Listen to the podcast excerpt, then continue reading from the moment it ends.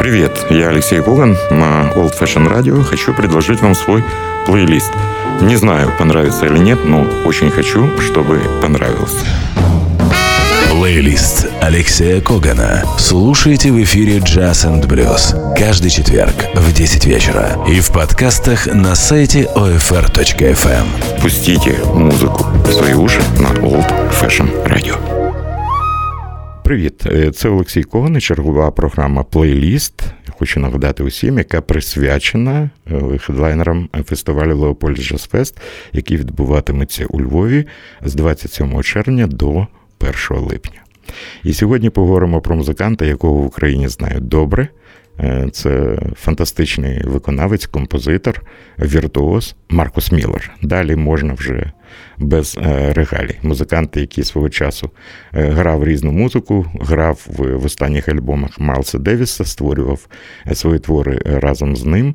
Для багатьох бас-гітаристів всього світу він є ідолом, музикантом, якого стиль якого намагаються копіювати. Словом, сьогодні будемо разом з Маркусом Міллером, і тому розпочнемо з п'єси. Мені дуже подобається ця версія бітловського хіта «Come Together». Я завжди з усмішкою е, згадую е, дуже гарний текст в буклеті.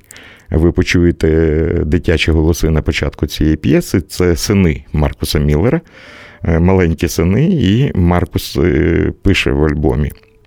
Дякую моїм синам за допомогу в п'єсі «Come Together» старшому за вокал, а молодшому за плями від шоколадного е, масла е, на моєму фендері. Come together, Маркус Міллер.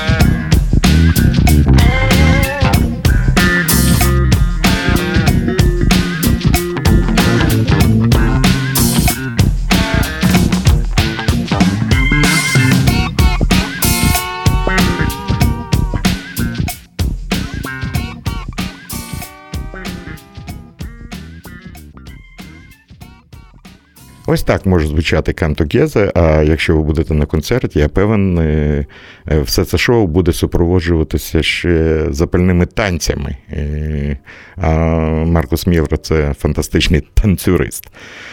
Ще одна п'єса, яка мені дуже подобається, і з якою пов'язана моя робота на Радіо Промінь в програмі Година Меломана. Маркус Міллер зараз гратиме знаменитий хіт Earth, Wind and Fire Brazilian Rhyme. Е, я завжди з насолодою слухаю цю п'єсу. Здається, і вам е, сподобається, тому що це моя заставка, але в іншій версії. Маркус Міллер та Бразиліан Rhyme.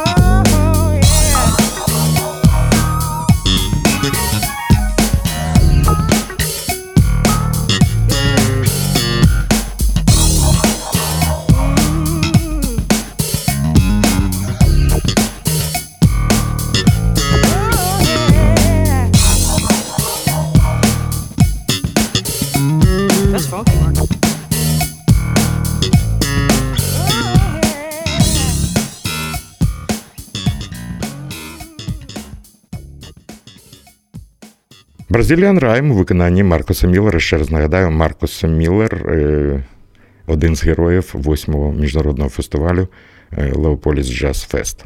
Зараз на контрасті ще дві п'єси. Знаменита п'єса з репертуару Білі Холідей Strange Fruit. Мені здається, тут можна е, послухати, як Маркус Міллер грає на своєму першому інструменті, а першим інструментом Маркуса Міллера був бас-кларнет, а вже потім бас-гітара, і знаменитий блюз. Отже, Маркус Міллер іще дві п'єси: Strange Fruit та The Blues.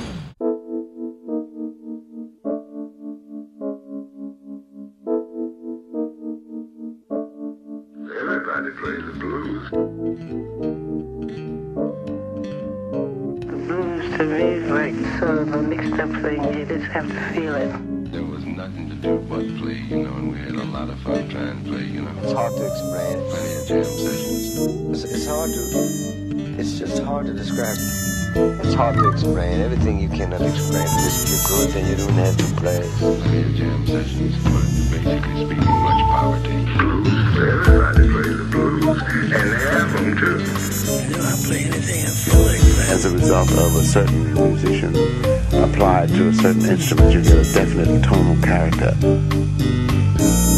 We wish we could take you inside, but nobody's allowed in while they're rehearsing, you see.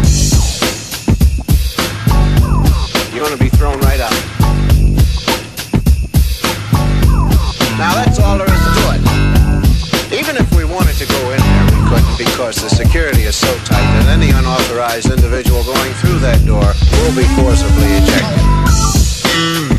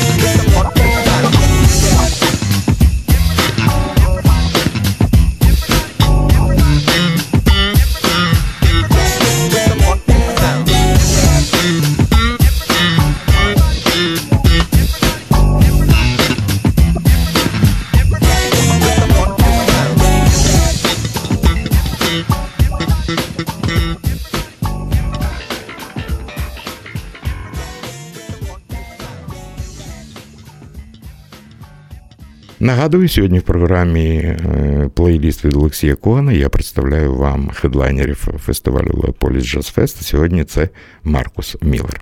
Я вже згадував про співпрацю е, Маркуса е, Міллера з Майлсом Девісом, і зараз ми будемо слухати п'єсу, яку Маркус Міллер неодноразово грав із Майлсом. Це Джу-Джу, далі без коментарів. Це Маркус Міллер. All right, hey go, Juju. One, two, three, hit it.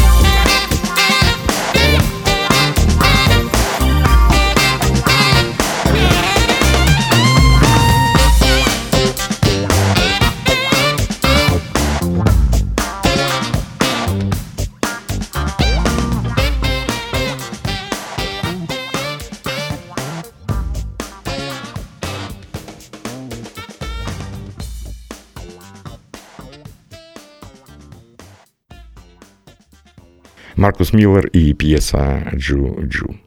Ще одна п'єса, яка увійшла в альбом Маркуса е, Міллера, здійсненого для французької е, компанії грамзапису Дрейфус Джаз. Е, Вона називається Пентер. Давайте послухаємо цю п'єсу.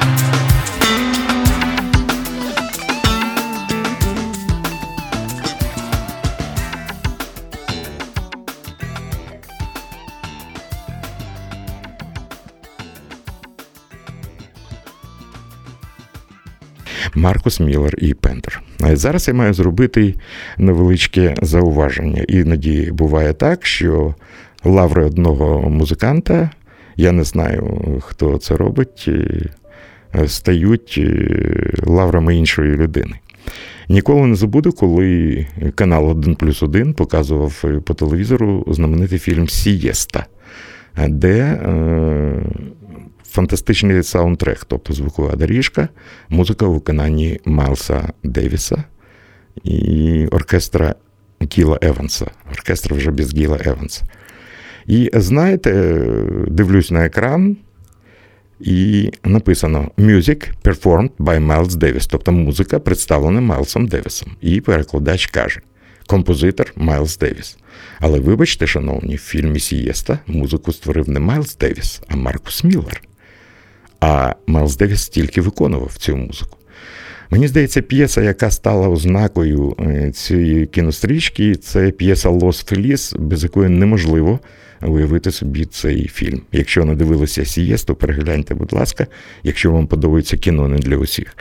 А зараз е, я хочу, щоб ми послухали п'єсу, яку створив Маркус Міллер, і яку він грає на бас-кларнеті і на клавішних інструментах. І там же можна почути і оркестр Єлеванса, і, власне, Майлса Девіса.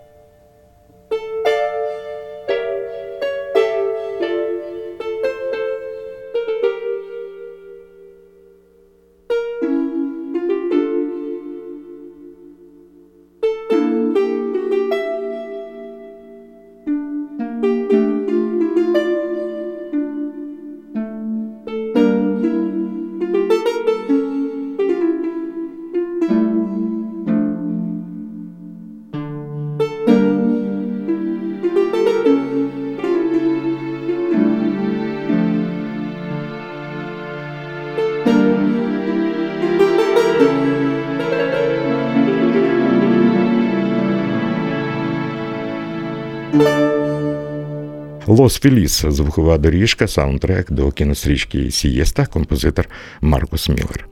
І ще одна нагода послухати п'єсу, яку Маркус присвятив е, своєму кумирові і видатному музиканту е, Майлсу Девісу. Він створив її після смерті Майлса, і вона має таку назву The King is Gone. Король пішов для Майлса Девіса. Маркус Міллер.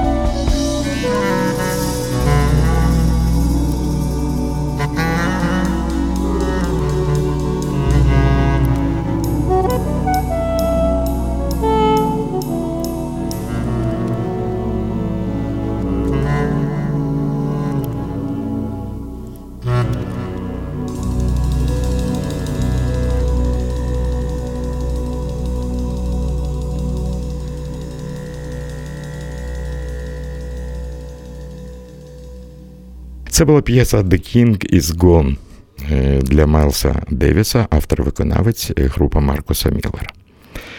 Ну і на закінчення сьогоднішньої програми це буде п'єса Power of Soul Маркус Міллер. І сподіваюся, ми з вами зустрінемося на концерті Маркуса 1 липня на сцені імені Еді Роздера на восьмому фестивалі Альфа Джаз Фест. Буду рада вас там бачити. Дякую Юрію Звежию. Без нього цей плейліст був би утопією.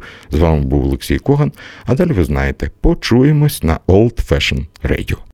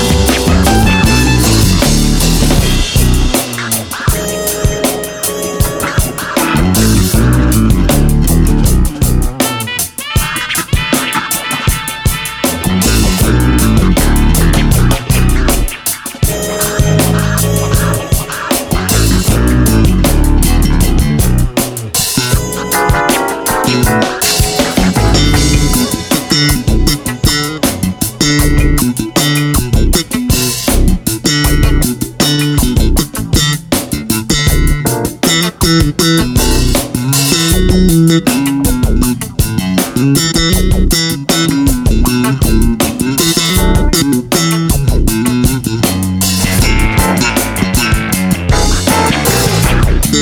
you